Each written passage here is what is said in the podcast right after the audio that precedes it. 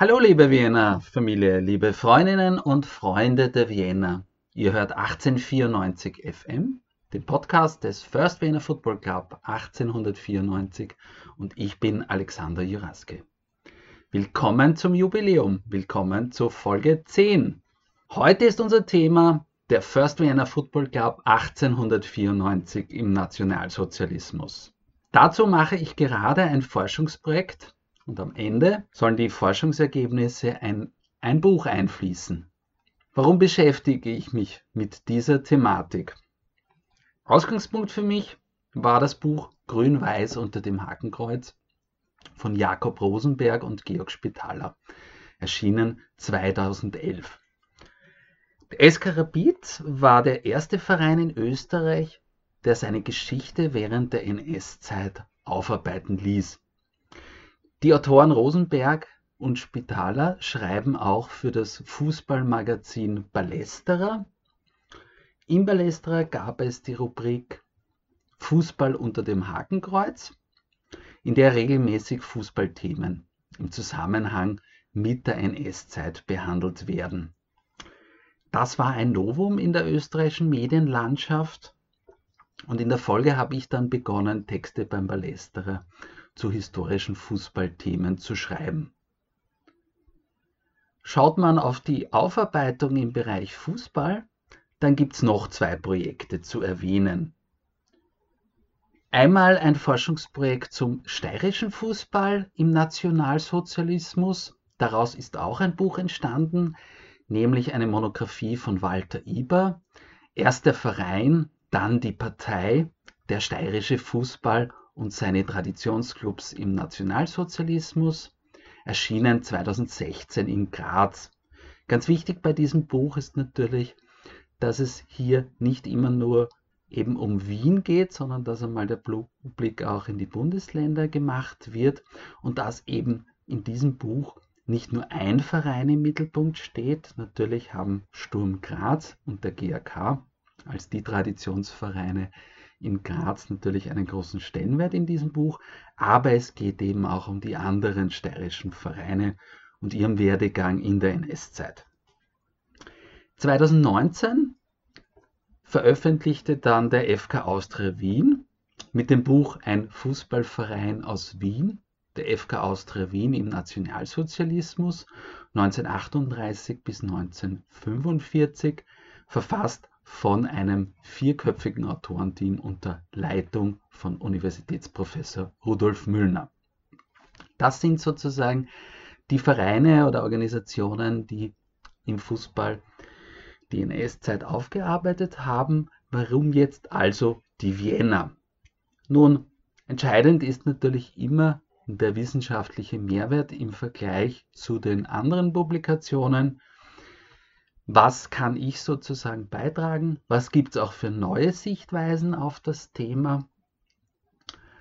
Und bei der Vienna gibt es zwei Phänomene, die sich auf den ersten Blick eigentlich widersprechen. Neben Vereinen wie dem SCH Chor und dem FK Austria gehörte die Vienna zu den Vereinen mit den meisten jüdischen Funktionären bis 1938. Und das zweite Phänomen, dennoch gehörte die Wiener zu den erfolgreichsten Fußballvereinen der NS-Zeit. Als Beispiel die Austria hatte viele jüdische Mitglieder. Der Anschluss war für den Verein aber natürlich eine starke Zäsur und der Verein war in der Folge in der NS-Zeit sportlich nicht erfolgreich. Rapid wiederum war vor und während der NS-Zeit laufend sportlich erfolgreich der Verein hatte durch den Anschluss vergleichsweise aber wenige jüdische Mitglieder verloren. Bei der Vienna kommen beide Phänomene zusammen. Und diese scheinbare Unvereinbarkeit beider Phänomene weckte mein Interesse einer intensiven Beschäftigung mit dem Verein. Äh, zunächst suchte ich eine Antwort auf die Frage, ob die Vienna bis 1938 tatsächlich viele jüdische Mitglieder gehabt hatte Dazu habe ich mir einmal die Funktionäre der Vienna von der Gründung bis 1938 angeschaut. Warum die Funktionäre? Nun, historische Mitgliederverzeichnisse sind leider nicht vorhanden. Ein wirkliches Vienna-Archiv ist auch nicht existent. Das ist aber nicht nur bei der Vienna so, sondern bei den meisten Vereinen. Quellenlage ist also schwierig. Deshalb muss man nach anderen Quellen suchen. Eine erste wichtige Informationsquelle bietet dabei der Aktenbestand der Vereinsbehörde. Jeder Verein muss seine Funktionäre mit entsprechenden Angaben wie Berufs-, Geburtsdatum, Beruf, Wohnadresse bei der Vereinspolizei melden und diese Meldungen werden dort aufbewahrt. Mit einer Bestätigung des Vereins darf man sich diese Unterlagen bei der Vereinspolizei anschauen und durch diese Akten bekommt man äh, die Basisinformationen zu den Vereinsfunktionären, die man dann natürlich mit anderen Informationen aus weiteren Archiven vervollständigen muss und kann. Wichtig dabei ist auch eine historische Meldeabfrage.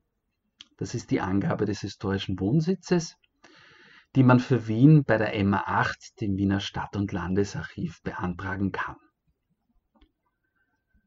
Als Historiker, Historikerin ist die Recherche in den Archiven das tägliche Brot und kann auch nicht durch andere Dinge ersetzt werden. Aufgrund von Covid-19 waren die Forschungen natürlich erschwert. Aktuell sind die Archive wieder offen, davor waren sie aber lange gesperrt und das verlangsamt natürlich die Recherche. Auch konnte ich wichtige Forschungsreisen ins Ausland noch nicht durchführen. Dadurch wird sich der Forschungsprozess insgesamt natürlich verlangsamen. Im Internet gibt es auch schon einige Recherchemöglichkeiten zu Biografien, die aber natürlich auf Aktenbasis überprüft werden müssen. Ähm, Funktionäre sind auch deshalb ein gutes Forschungsobjekt, weil sie im Gegensatz zu Spielern meist beim gleichen Verein bleiben. Nur wenige wechseln zu anderen Vereinen, weil sie in der Regel mit ihrem Verein stark verbunden sind. Zumeist leben und arbeiten sie auch in den Bezirken, aus denen ihr Verein stammt. Was habe ich nun zur Vienna herausgefunden? Ich recherchierte insgesamt 114 Funktionäre der Vienna im Zeitraum 1894 bis 1938 und von diesen waren 37 Juden bzw. jüdische Konvertiten, also ein Anteil von rund 32 Prozent der gefundenen Funktionäre. Zum Vergleich die Bevölkerungszahlen in Wien. 1923 am Höhepunkt lebten rund 200.000 Juden und Jüdinnen in Wien, was einem Anteil von etwa 11 Prozent der Wiener Gesamtbevölkerung entspricht. Das war der höchste Wert in der Historie Wiens. Bis 1938 war in Wien die größte deutschsprachige und nach Warschau und Budapest die drittgrößte jüdische Gemeinde Europas beheimatet. Döbling, der Bezirk, aus dem die Wiener stammt, gehörte zu jenen acht Bezirken, die in den 1920er Jahren einen zweistelligen jüdischen Bevölkerungsanteil hatten. 1923 lag dieser in Döbling bei 10,2 Prozent. Das waren rund 5700 Personen. Gerade in der Frühzeit des Vereins engagierten sich viele Wiener Juden bei der Vienna. Sie leisteten einen wichtigen Beitrag sowohl zur Entwicklung des Vereins als auch zur allgemeinen Entwicklung des Fußballsports in Wien bzw. Österreich. Heuer feiern wir bei der Vienna 100 Jahre Stadion Hohe Warte der Bau des Stadions wäre etwa ohne ihren finanziellen Beitrag nicht möglich gewesen.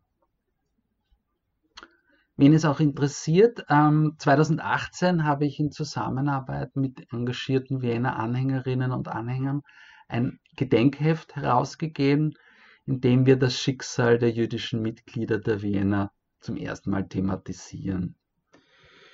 In der Broschüre haben wir uns mit dem Leben von Wiener-Mitgliedern, die Nazi-Opfer wurden, auseinandergesetzt, wie den Fußballern Otto Fischer, Paul Gilli Goldberger de Buda oder den Funktionären Rudolf Spitzer und Rudolf Grünwald. Aber kommen wir wieder zum Thema zurück und der nationalsozialistischen Machtergreifung im März 1938. Wie sehen nun die unmittelbaren Folgen für den Wiener bzw. ehemals österreichischen Fußball aus? Nach dem Anschluss werden zunächst einmal alle Vereine, Organisationen und Verbände durch eine spezielle Behörde den sogenannten Stillhaltekommissar für Vereine, Organisationen und Verbände überprüft.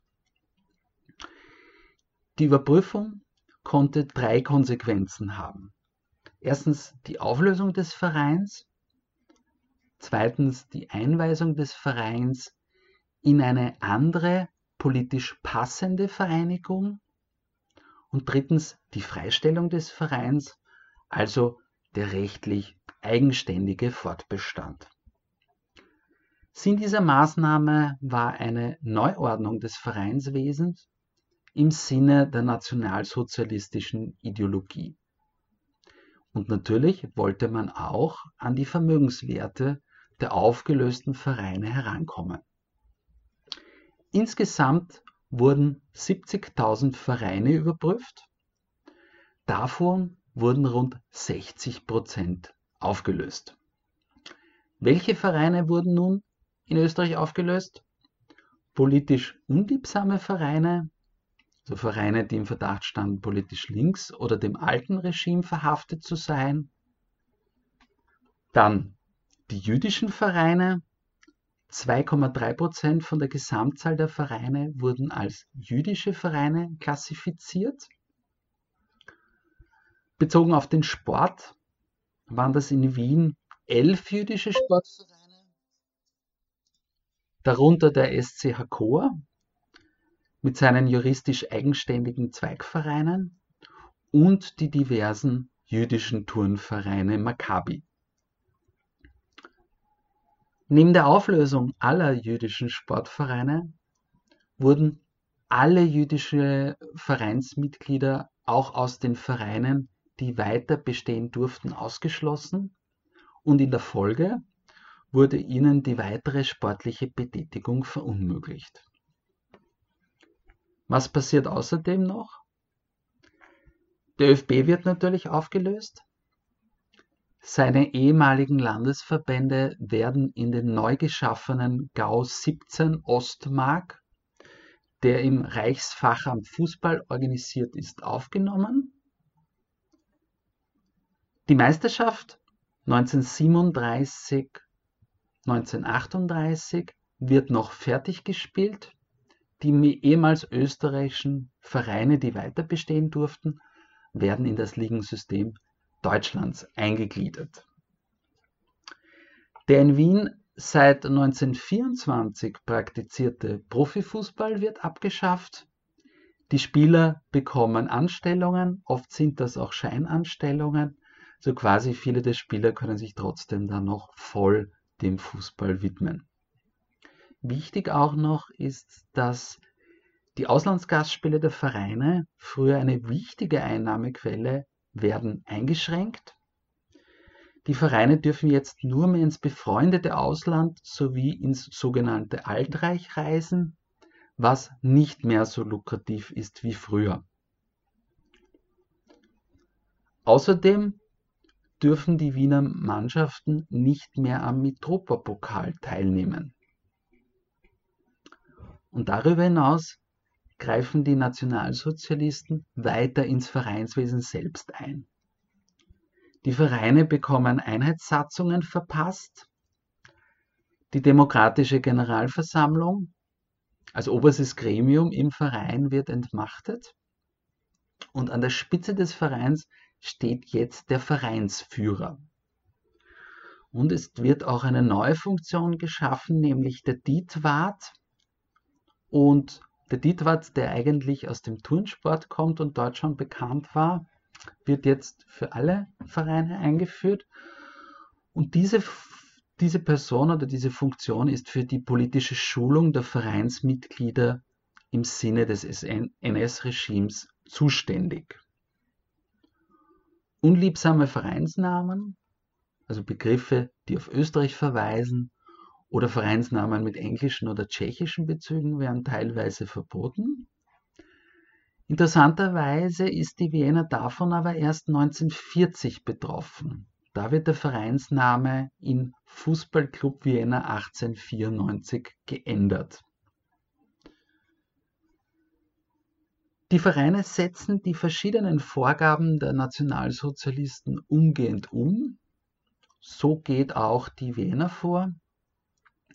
Unmittelbar nach dem Anschluss teilt die Leichtathletiksektion des First Vienna Football Club im Wiener Sporttagblatt mit.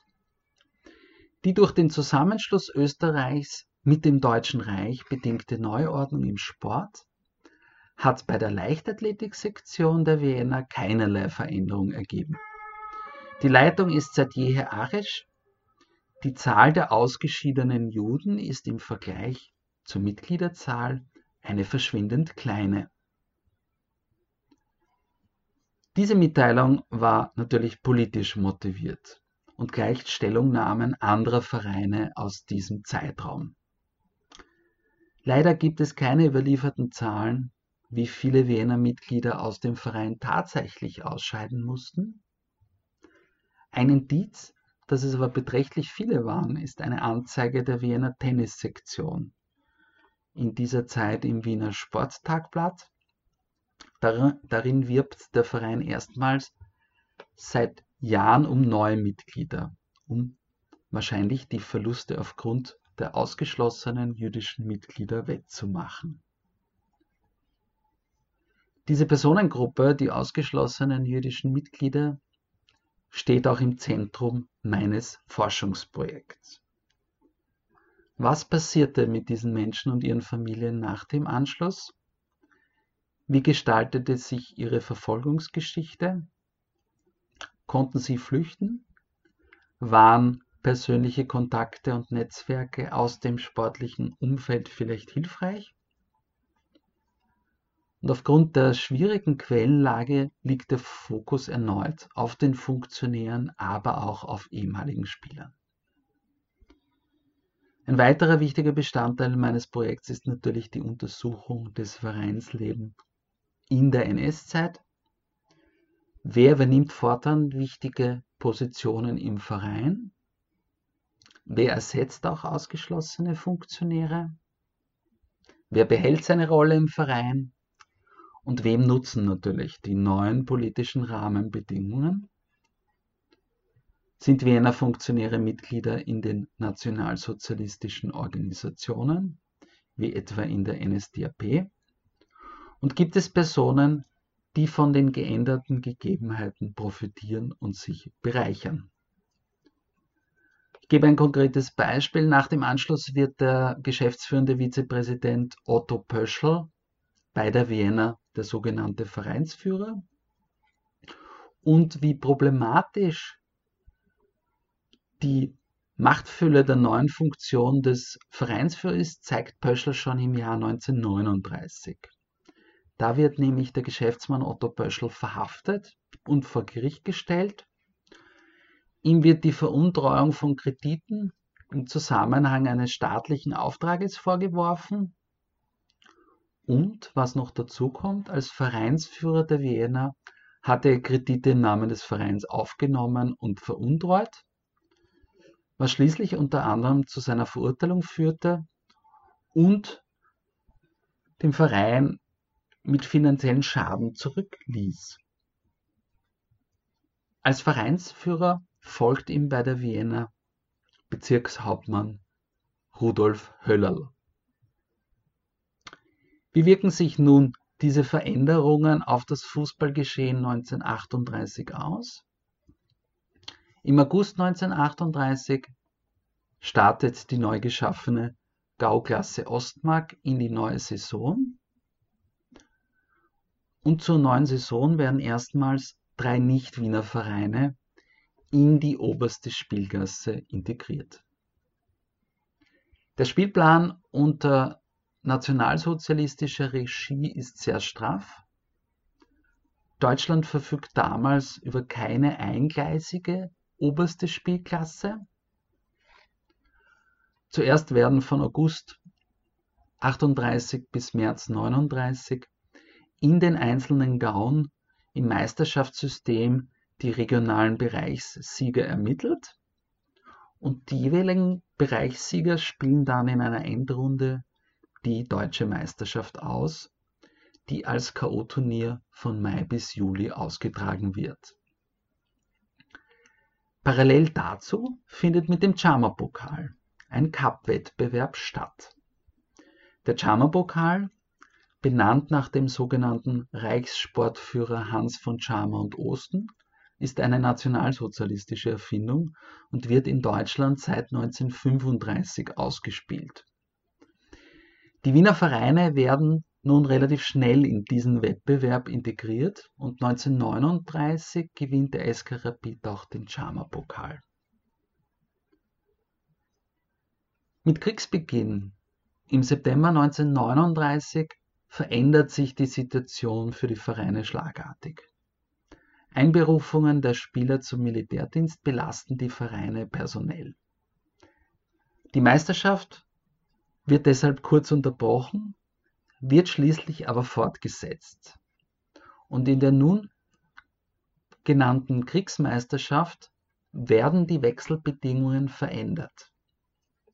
Für Spieler ist es nun möglich, neben ihrem Stammverein zusätzlich auch noch am Ort ihrer Stationierung für einen Verein fußballerisch aktiv zu sein.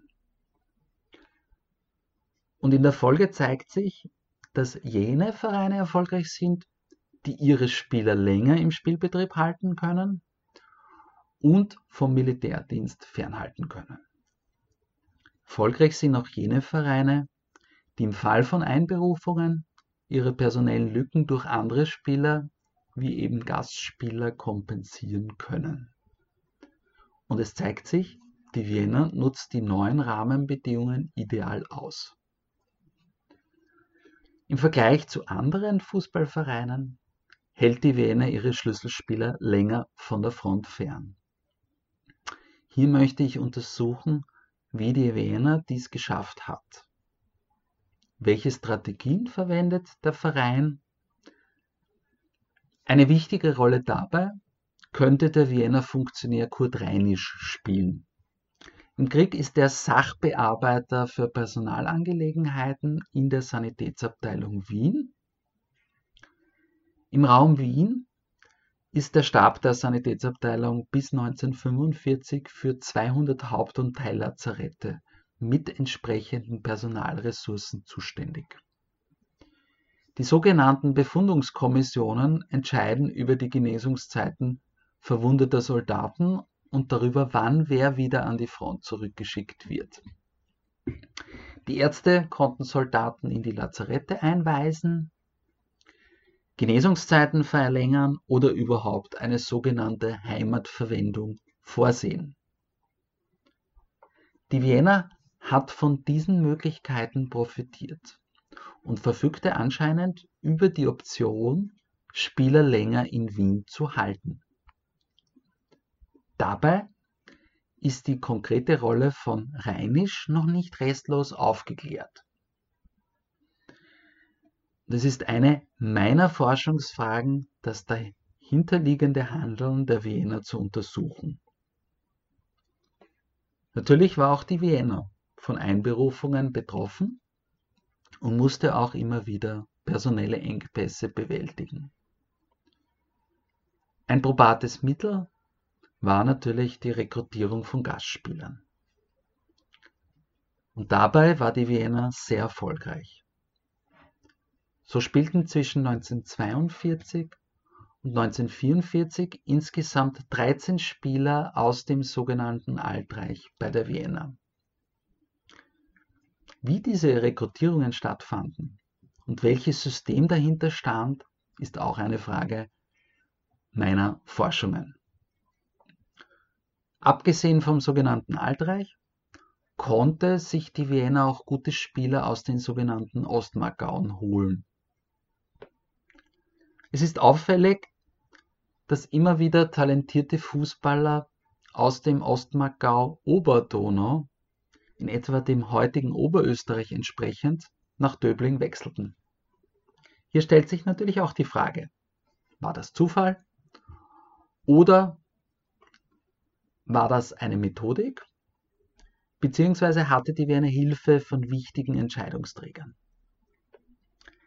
Deshalb wird es auch zu untersuchen sein, ob politische Entscheidungsträger der Wiener halfen. Der Wiener Vereinsführer Höllerl war schließlich Bezirkshauptmann, also in etwa eine Rolle für Wien wie heute ein Bezirksvorsteher. Genügte sein Einfluss, um die Wiener zu unterstützen?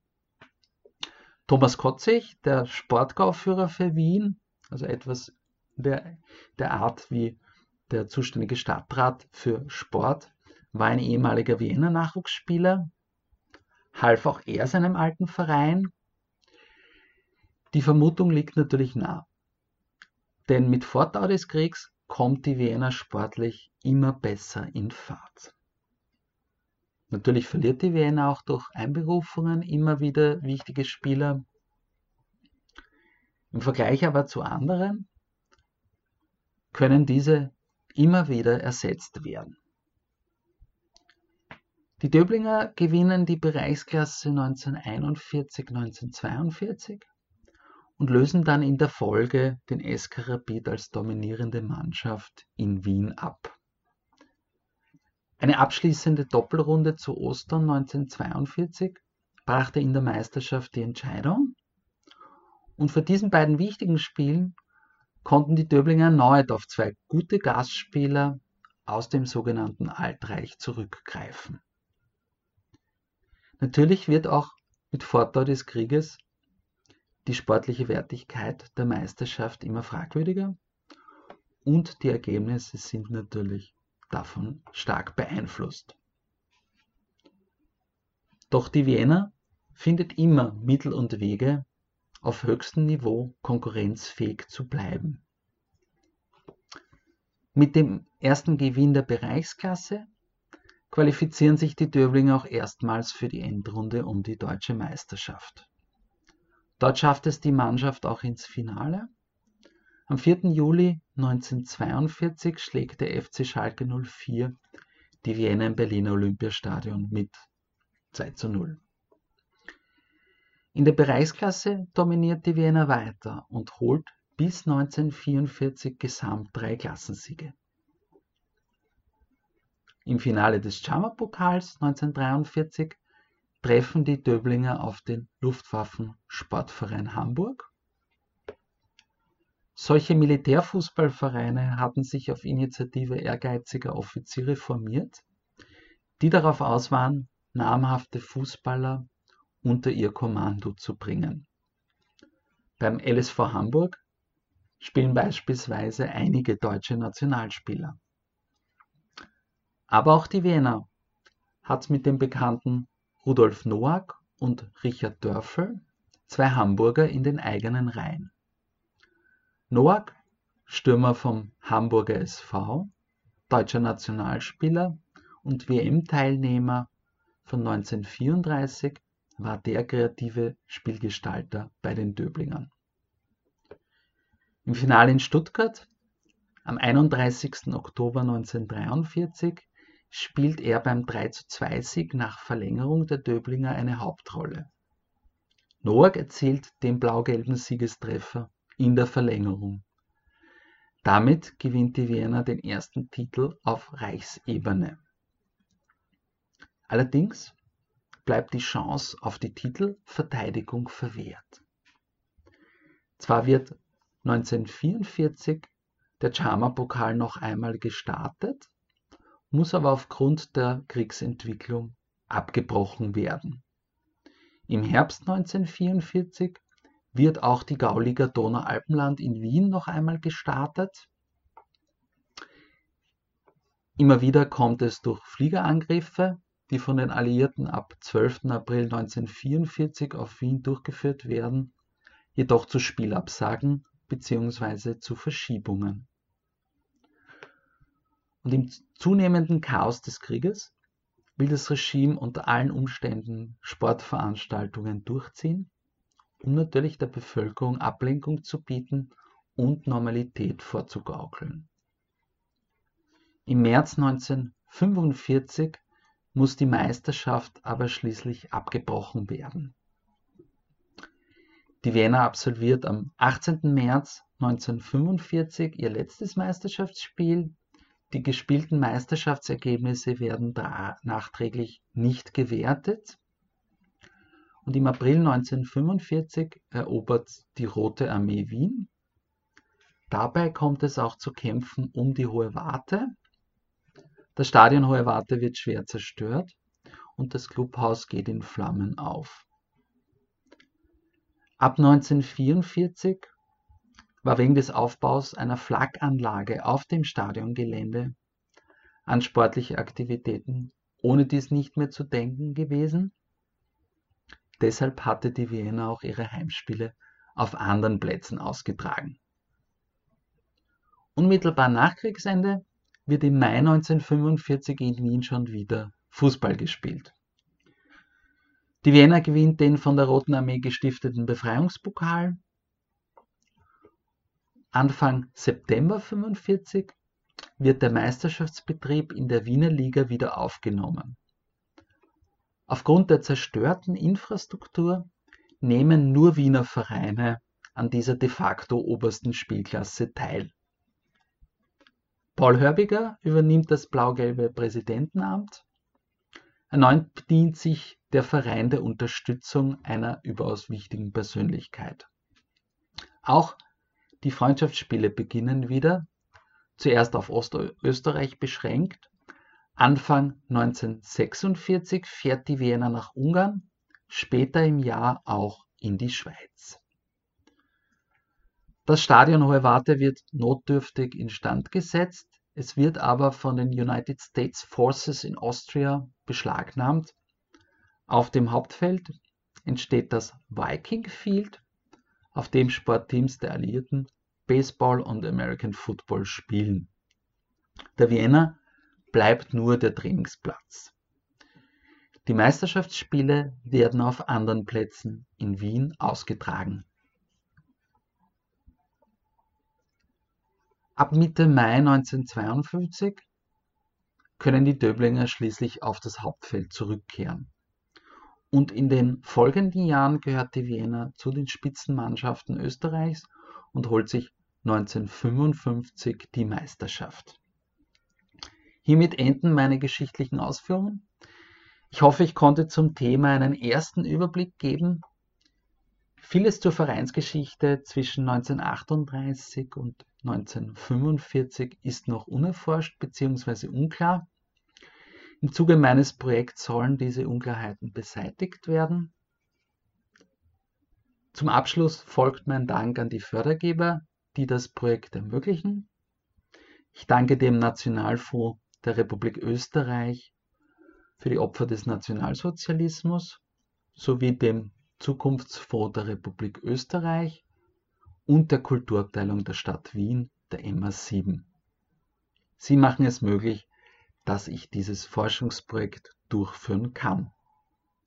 Außerdem gilt mein Dank dem First Vienna Football Club 1894, der das Projekt von Anfang an unterstützt hat. Vielen Dank für eure Aufmerksamkeit. Ich danke wie immer Christoph Kopf für die technische Unterstützung bis zum nächsten Mal bei 1894 FM, dem Podcast des First Vienna Football Club 1894. Bleibt gesund und der Vienna weiter gewogen. Es verabschiedet sich mit blau-gelben Grüßen Alexander Juraske und vergesst nicht, Gemma Koidisnet. Gesund bleiben und werden.